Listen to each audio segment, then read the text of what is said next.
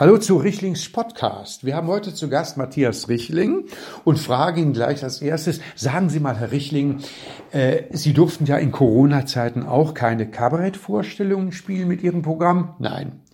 Hätten Sie sich denn vorstellen können, so wie es im Fußball teilweise üblich war, Geistervorstellungen zu spielen, also Vorstellungen ohne Publikum? Ach so, aha, hm, ach so, ach ja, natürlich, ja bitte, das wurde ja auch gemacht, nicht wahr? Im Streaming zum Beispiel. Und wenn man ehrlich ist, hat man da jetzt nachhaltig festgestellt, dass Live-Publikum eigentlich eher stört.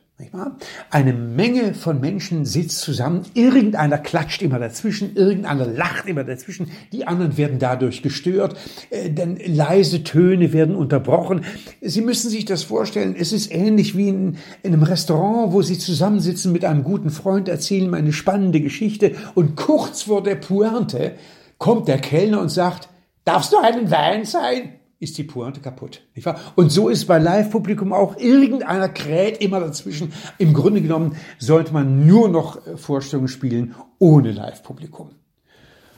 Aha, nun gut, aber wie würden Sie es denn dann halten mit der Maskenpflicht? Also, wenn Sie kein Publikum haben, brauchen Sie denn eine Maske? Ja, natürlich, schon als Schutz vor mir selber, äh, ist ja klar. Und außerdem muss ich ehrlich sagen, also wenn Sie schon fragen, ich war, dass ich für sämtliche Kassiererinnen und Tankwarte und all die, die mit Kundschaften im weitesten zusammenkommen, dankbar bin für diese Plexiglasscheiben, für die Mundschütze, die ja äh, schon längst hätten angebracht werden sollen was an Grippen, Erkältungen, Infekten, äh, Viren übertragen wird in den letzten Jahrzehnten und Jahrhunderten, nur weil die Menschen keine Distanz kennen. Diese Distanzlosigkeit der Leute geht mir auf wahnsinnig auf die Nerven. Sie sitzen im Restaurant in der hintersten Ecke, es ist alles leer, da kommen drei Leute, setzen sich direkt neben sie. Ja, was habe ich schon an Grippen gehabt wegen dieser Distanzlosigkeit? Nicht? Wo die Leute sich über einen beugen und sagen, ach, Herr Richtling, die Vorstellung war toll. Und schon hat man die nächste Grippe. Nein, also ich bin sehr für diese Distanz, Distanz und jetzt weiß man auch, warum junge Leute ja kaum betroffen waren von Corona. Die kennen ja Distanz schon seit Jahren. Social Distance ist ja äh, angesagt. Man äh, verabredet sich bei Facebook, Twitter, Instagram, nicht wahr? Aber Live-Treffen tut sich keiner mehr. Das empfiehlt sich für alle anderen, auch die Älteren, in Zukunft ganz besonders. Aha, interessant. Also äh, die äh, weitergehende Frage ist daraus, was äh, sehen Sie an Problemen für die Gesellschaft über die gesundheitlichen Aspekte hinaus aufgrund dieser Krise? Na, das kann ich Ihnen ganz einfach beantworten. Muss Ihnen sagen, über gesundheitliche Probleme hinaus ist natürlich eine gesellschaftliche Veränderung wieder zu bemerken, indem jenen, indem denjenigen Macht gegeben wird, die sie eigentlich nicht haben, ja, indem sie aufgefordert werden von regierungsamtlicher Stelle, zum Beispiel den Nachbarn anzuzeigen, wenn der mit fünf Leuten im Garten sitzt und eine kleine Grillparty macht. Nicht?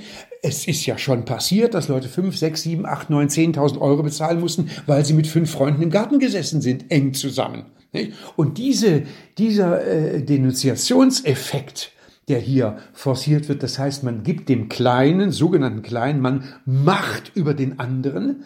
Das ist äh, ein ganz wesentlicher Punkt in dieser Zeit, der sehr verstärkt wird von der Politik und insofern natürlich ein Absurdum ist, als wenn jemand heute AIDS hat und sagt, der hat mich angesteckt, dann kommt er vor Gericht und wird verklagt. Kann der angeklagt, aber nachweisen, dass er gar kein AIDS hat, dann wird er freigesprochen.